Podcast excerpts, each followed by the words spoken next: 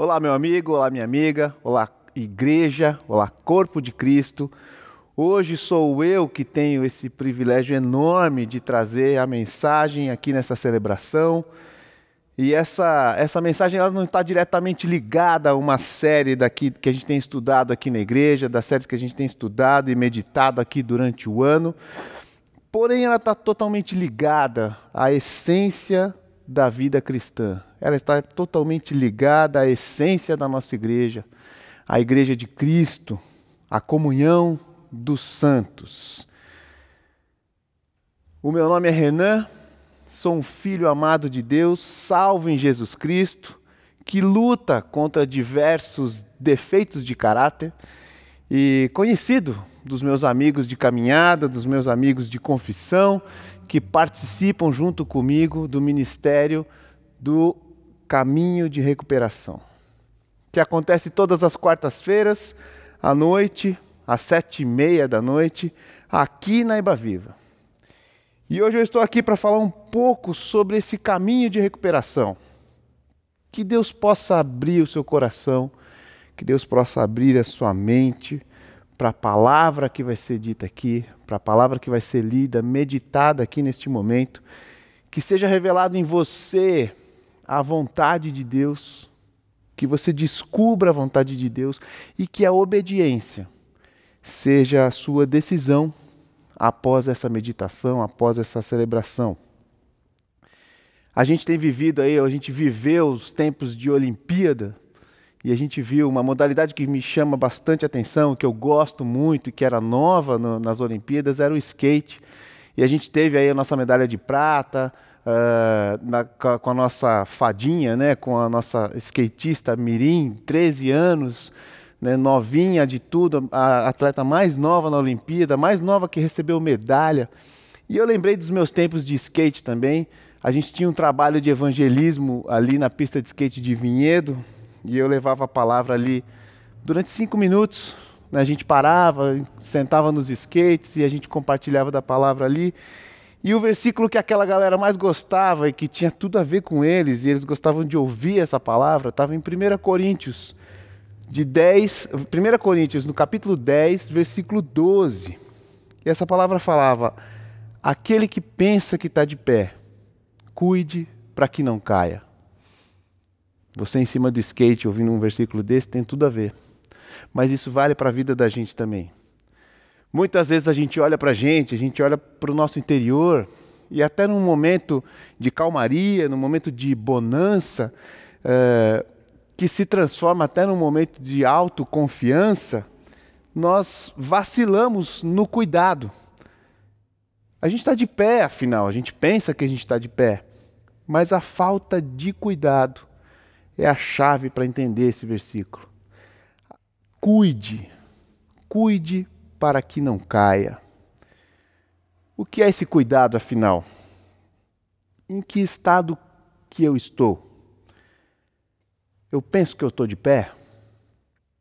Ou mesmo eu penso que eu já estou caído, cara no chão, tombado? Em quem que eu estou depositando a minha fé? Em quem eu estou depositando a minha a confiança e o controle da minha vida? Aquele que pensa que está de pé. Cuide para que não caia. Mas eu quero ler outro texto com vocês aqui hoje. Eu queria meditar numa outra palavra. Eu queria meditar na palavra de Mateus 5, de 1 a 5.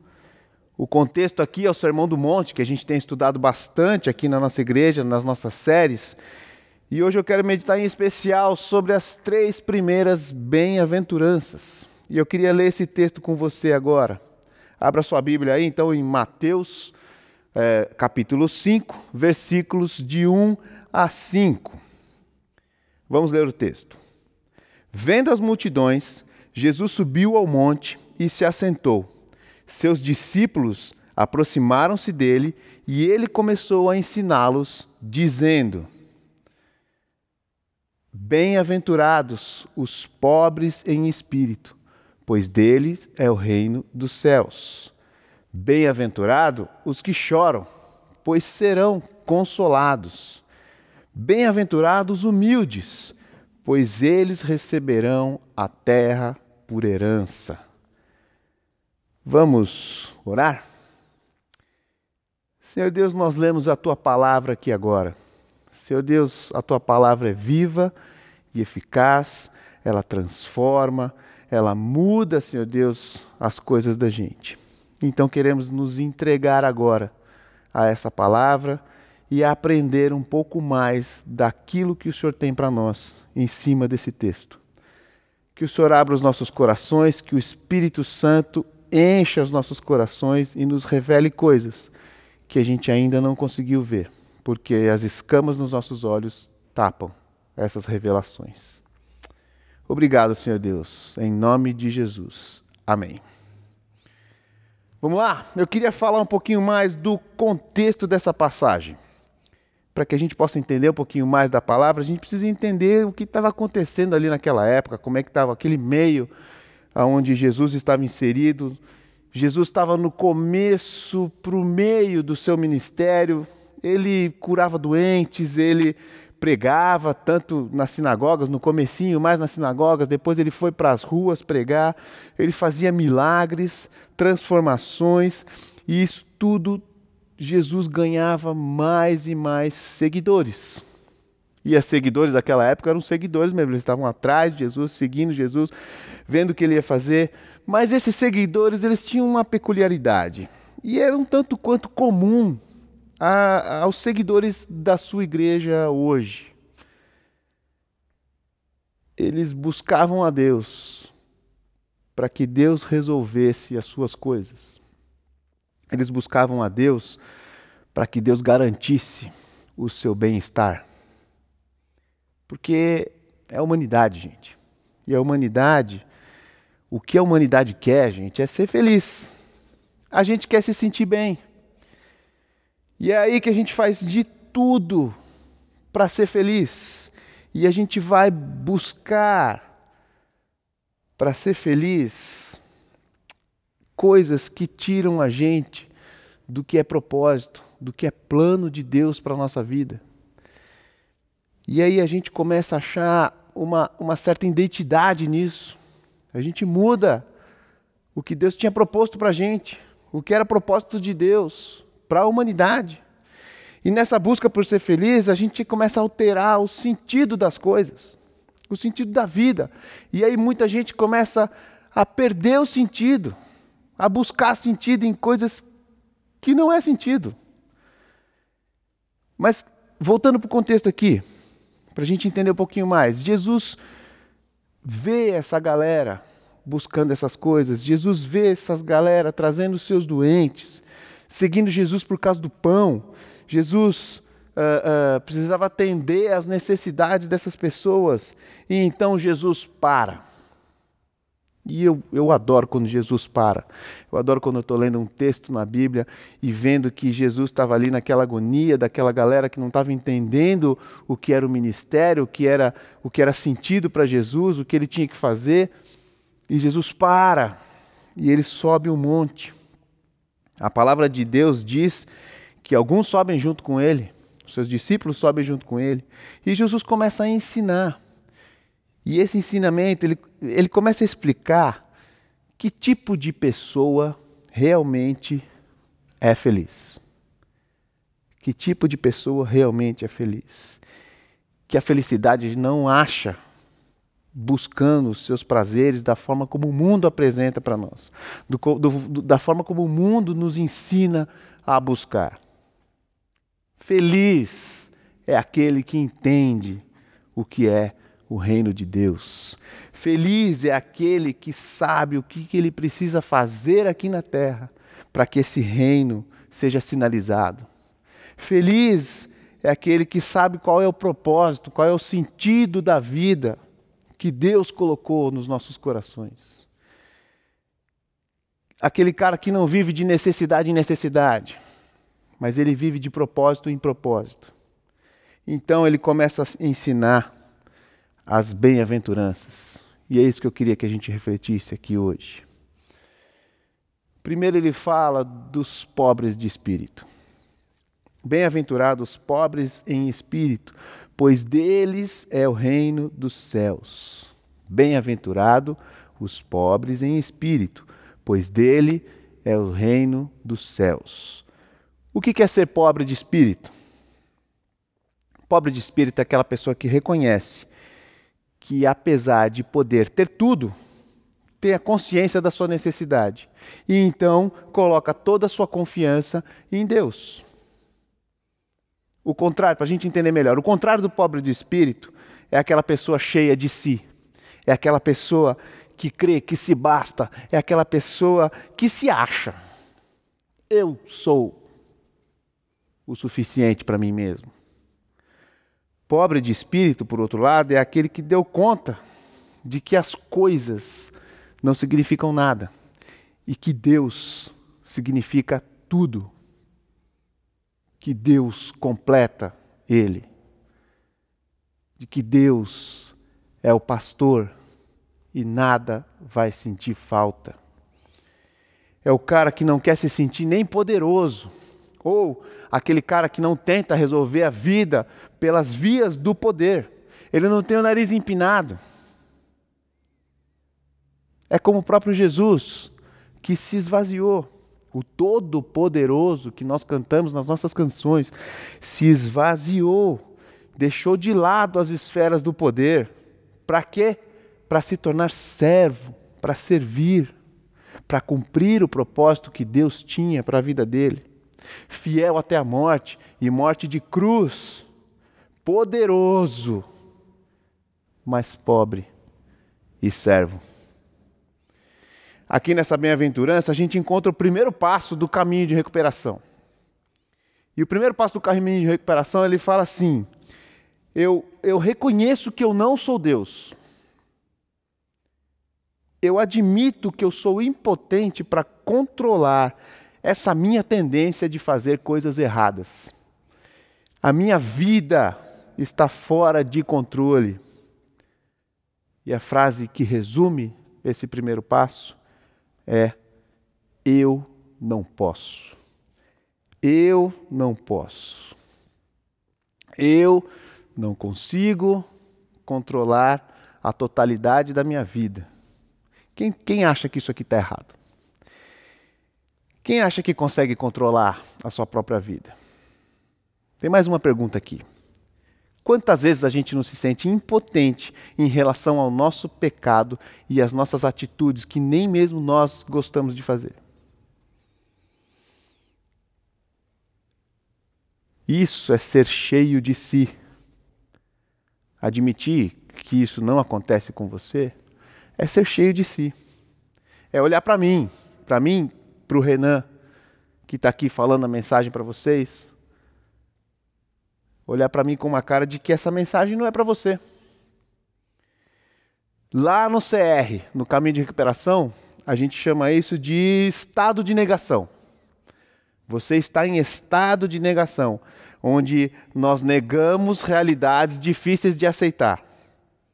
Isso pode ser diante de um luto, diante de uma dependência ou de qualquer outra realidade com a qual a gente não quer conviver. Isso danifica os seus sentimentos.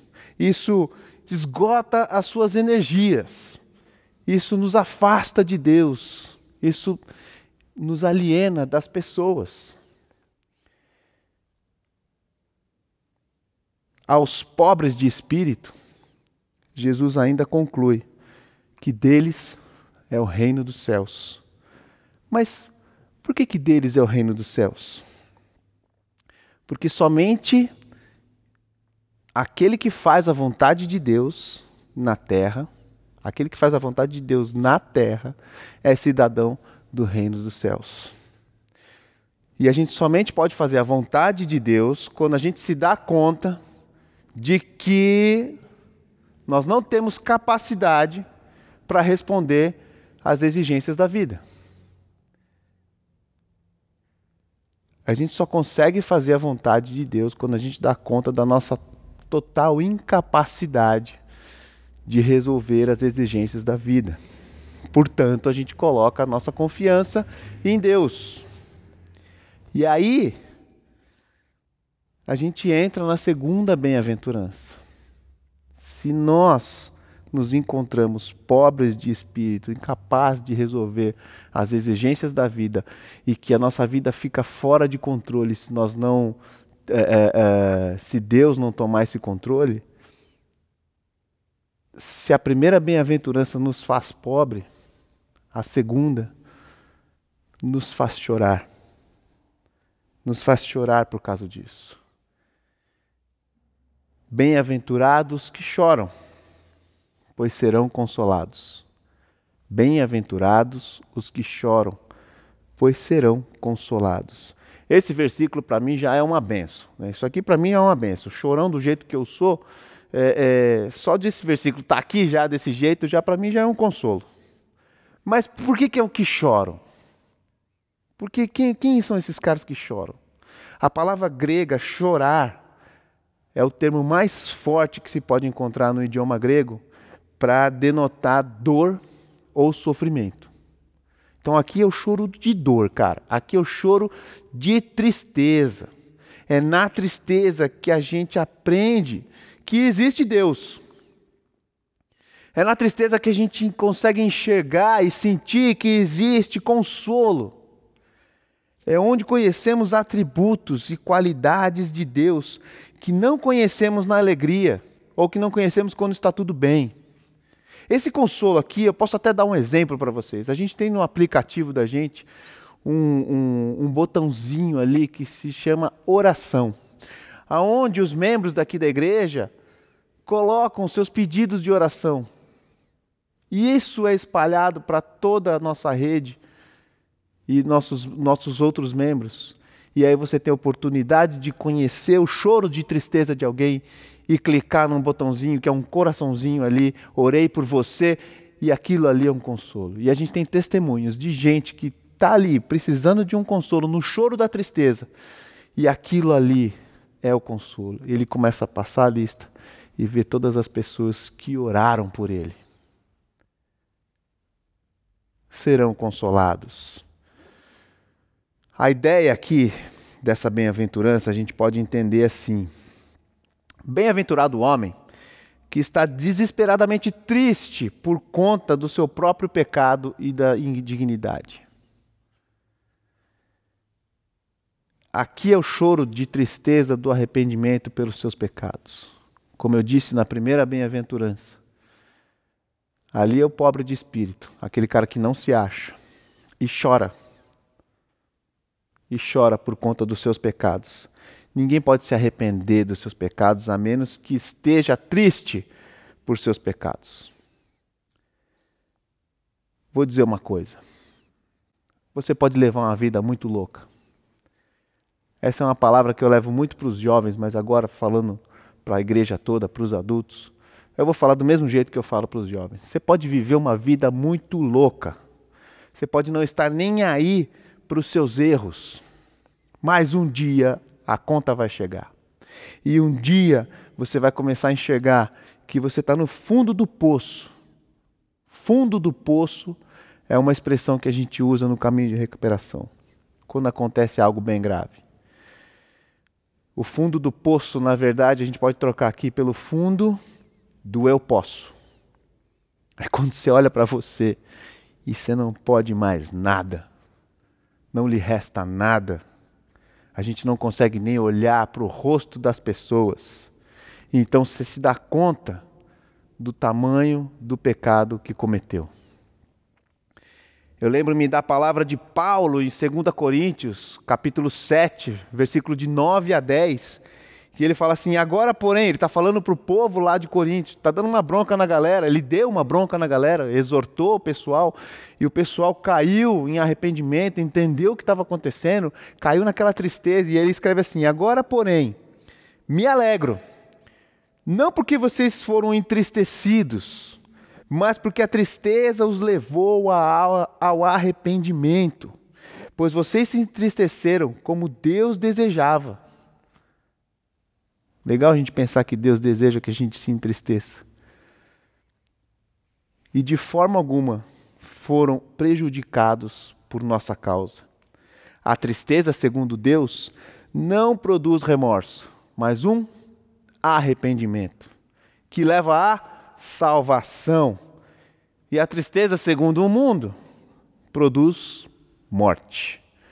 Paulo exortou a igreja de Corinto aqui por suas atitudes, as coisas que eles estavam fazendo que afrontavam a Deus e os seus ensinamentos. E o povo se entristeceu, porque enxergou, viu que estava fazendo as coisas erradas. E a tristeza levou eles ao arrependimento, e o arrependimento levou eles à salvação.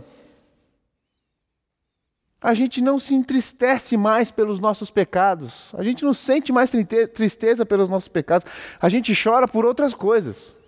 A gente chora porque perdeu alguma coisa, a gente chora por perdas pessoais, né? A gente chora por frustrações na vida, a gente chora por problemas em geral. Mas a gente não está chorando por nossos pecados, por nossos erros diante de Deus. Um arrependimento verdadeiro, algo que é, é, a gente perde a alegria por causa do pecado. Pelo contrário, né? Tem muita gente achando alegria no pecado, ao invés de perder a alegria por causa do pecado. A gente tem que ter a percepção de que o pecado nos suja diante de Deus. O sangue de Deus nos perdoa. Sim, nós temos redenção, perdão dos nossos pecados, mas o pecado ainda entristece o coração de Deus, segundo a Sua palavra. Agora, para a gente pensar aqui, o quanto a gente fica triste quando a gente entristece Deus. O quanto a gente fica triste quando Deus fica triste por sua causa, por conta do seu pecado. A vida cristã, ela começa com a consciência do pecado. Quão feliz é aquele que sente profunda dor por seu pecado e se dá conta do que está fazendo com a sua vida, contra Deus, contra Jesus, contra o próximo. Estes serão consolados. Quem tem essa experiência será verdadeiramente consolado. Encontra a alegria do perdão, encontra a esperança da salvação, encontra sentido no sacrifício de Jesus Cristo. Encontra sentido no movimento que a cruz faz, nos levando ao arrependimento. Quem tem essas características, ele está aberto à mudança. Quem tem essas características, encontra em Jesus um poder superior que pode fazer o que você não consegue fazer. Ele tem anseio por mudança. Ele encontra no lugar certo, em Jesus Cristo, a capacidade para mudar. E aqui, nessa bem-aventurança, então, é o segundo passo do caminho de recuperação. Eu creio de todo o coração que Deus existe. O resumo daqui, então, dos dois passos é: se eu não posso, primeiro passo. Deus pode, segundo passo. Se eu não posso, eu me encontro pobre de espírito. Deus pode. Eu choro de arrependimento pelas coisas que eu ando fazendo. E aí a gente cai na terceira bem-aventurança. Bem-aventurados humildes, pois eles receberão a terra por herança. Quem são os humildes? Quem são esses humildes? Algumas traduções troca aí a palavra humilde por manso. Mas manso não é exatamente uma palavra que a gente gosta. Né? Não é uma palavra muito legal, não é verdade? É, aqui, para a gente usar. Um exemplo aqui, quando você está no mercado de trabalho, por exemplo, manso não é uma palavra legal, né? Você quer, espera o quê? É, outras qualidades. Arrojado, ambicioso, sangue nos olhos. Quando a gente está lá andando de skate, o cara solta uma manobra ali, você não vai falar, nossa, que manso, mano. Você vai falar, nossa, que irado. Manso não é uma palavra muito. Manso é muito passivo. Manso é muito. Manso. Aristóteles, um grande filósofo, ele, ele explica bem essa parada. Ele fala sobre as virtudes, né? e as virtudes sempre estão no meio. Então eu tenho aqui o defeito, e eu tenho aqui o exagero. Então eu tenho aqui, por exemplo, o avarento é o extremo do defeito. Já o esbanjador, na outra ponta, é o extremo do exagero. O generoso está no meio. O generoso está no meio. A mansidão, ela fica bem no meio entre a ira e a passividade. Ira, passividade. A mansidão está bem no meio. É a pessoa que está sob controle. Essa é uma pessoa mansa. Suas paixões, seus instintos, seus impulsos estão sob controle. Bem-aventurado o cara que aprendeu a entregar o controle e dominar-se. Ter domínio próprio. Aqui é o passo mais difícil do caminho de recuperação. Eu sempre pergunto para as pessoas, para os testemunhos que a gente ouve, para todo mundo que está junto com a gente, qual é o passo mais difícil do CR? É o passo da entrega. É o passo da entrega. É o passo onde eu conscientemente escolho confiar toda a minha vida e a minha vontade aos cuidados e controle de Cristo. Resumindo todos os três passos, se eu não posso, Deus pode, se eu deixar. Eu não posso, Deus pode, se eu deixar. É entregar o controle. Felizes os humildes, felizes os mansos. Você já pensou em fazer uma verdadeira entrega da sua vida e de suas vontades ao poder superior, a saber, Jesus Cristo? É engraçado que a gente sempre tem essa conversa de, de, de crente, né? sempre tem essa conversa do cristão de entregar a nossa vida a Jesus Cristo. Eu já entreguei, é uma decisão que eu já tomei ali. Eu acredito no sacrifício de Cristo. Mas você já parou para pensar o que é entregar a vida? Para mim faz muito mais sentido quando eu falo entregar minha vida e as minhas vontades ao controle de Cristo. Você começa a entender que não é mais o que você entende da vida, mas sim o que você entende do Deus da vida e de seus planos e seus propósitos. Você vai entender que entrega é o arrependimento, é o abandono dos seus pecados. Entrega exige confiança, é colocar em ação a sua fé. Entrega uma vida nova, livre do pecado, da condenação, da morte. Isso é ser humilde. É aceitar a necessidade de aprender, é aceitar a necessidade de ser perdoado. Aceitar, entregar, é a única atitude possível do homem para com Deus. Entregar a tua vida é a única atitude possível do homem para com Deus. É o que você tem que fazer.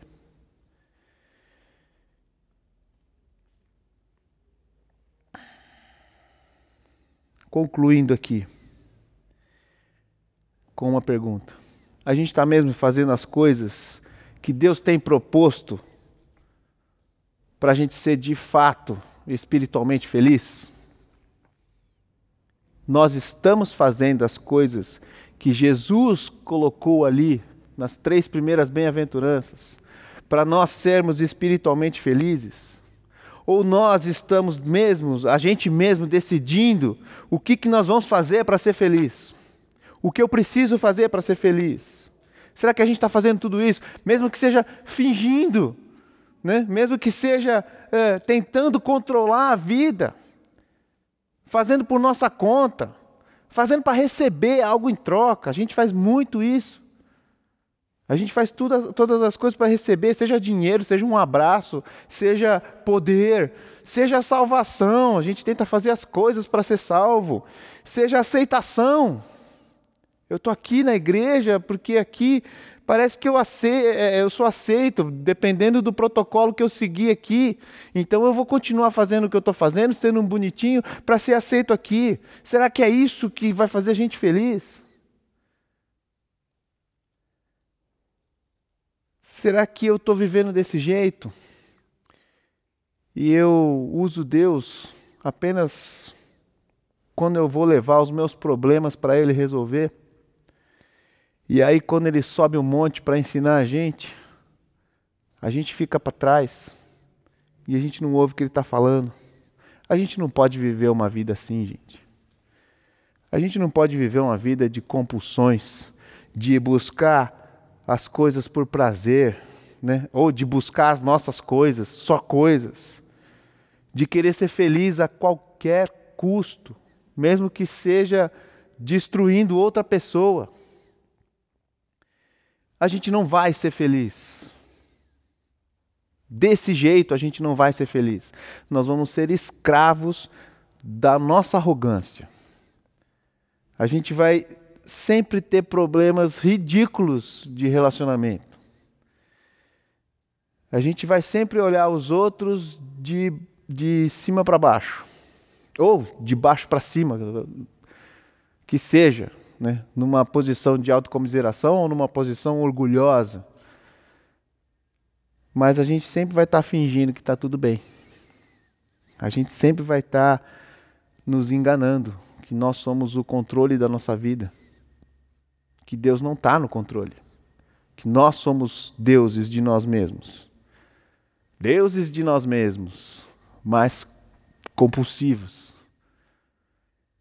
descontrolados escravos, escravos dos mais diversos ídolos, escravo da petulância, escravo da passividade, escravo da razão, escravo de uma ideologia, da depressão, escravos da nossa própria força. A gente precisa entender o caminho de recuperação. A gente precisa entender o caminho. Eu não falo um caminho. Porque Deus, Jesus, é o caminho, a verdade e a vida. É um caminho. O André falou muito para a gente sobre o caminho largo e o caminho estreito. Não tem outro caminho. Esse é o caminho de recuperação. É uma caminhada para curar nossas feridas. O tempo não cura as nossas feridas. Essa é uma frase que a gente vê, ouve bastante. Ah, deixa passar o tempo. O tempo não cura as nossas feridas, o tempo deixa pior as nossas feridas, putrefa as nossas, nossas feridas. O perdão cura as nossas feridas. A confissão dos pecados cura as nossas feridas. A fé em Cristo Jesus, nosso Senhor, cura as nossas feridas. A entrega do controle das nossas vidas cura as nossas feridas. Quer mais? A conversão, a restituição, a oração, o ouvir, o partilhar cura as nossas feridas. Tudo que eu falei aqui agora são os passos do caminho de recuperação. Mas eu queria que hoje você focasse nesses três. Se você quiser descobrir mais sobre o caminho da recuperação, vem aqui uma quarta-feira visitar a gente. Vem aqui, senta aqui, fica quietinho, ouve a gente nós vamos te acolher e te, te receber muito bem. Isso eu garanto, isso é uma coisa que eu posso garantir. Mas os três primeiros passos que eu queria que você entendesse é: eu não posso. Felizes são aqueles que não se acham. Felizes são aqueles que são pobres de espírito. Deus pode. Felizes é aqueles que choram e serão consolados, porque Deus pode. Se eu deixar, felizes são os humildes, que entregam a vida a Jesus Cristo. Vamos orar mais uma vez? Senhor Deus, abençoa a vida de todos aqui, ó Pai. Que as tuas bênçãos, Senhor Deus, caiam sobre todas as famílias que estão aqui ouvindo a gente agora. Mas que essas bênçãos, Senhor Deus, revelem para essas pessoas quem elas são e o que elas precisam fazer, Senhor Deus, para ser feliz. E que haja entrega, Senhor Deus. Haja entrega do controle das nossas vidas. Nós precisamos fazer isso frequentemente, Pai. Nós precisamos entender isso uh, de tempos em tempos. Então, Pai, eu peço as tuas bênçãos, peço a tua revelação, peço o teu consolo e a tua paz para cada um de nós aqui. Cuida, Senhor Deus, de cada lar, cuida de cada problema, de cada compulsão e que a cada passo o Senhor seja cada vez mais revelado, Pai. Em nome de Jesus, Pai, é o que eu peço para essa igreja. Em nome de Jesus. Amém. Deus abençoe a todos vocês. Muito obrigado por vocês nos assistirem aqui. Que essa palavra entre no coração de vocês, suba na mente e vire ação na sua vida. Em nome de Jesus. Obrigado.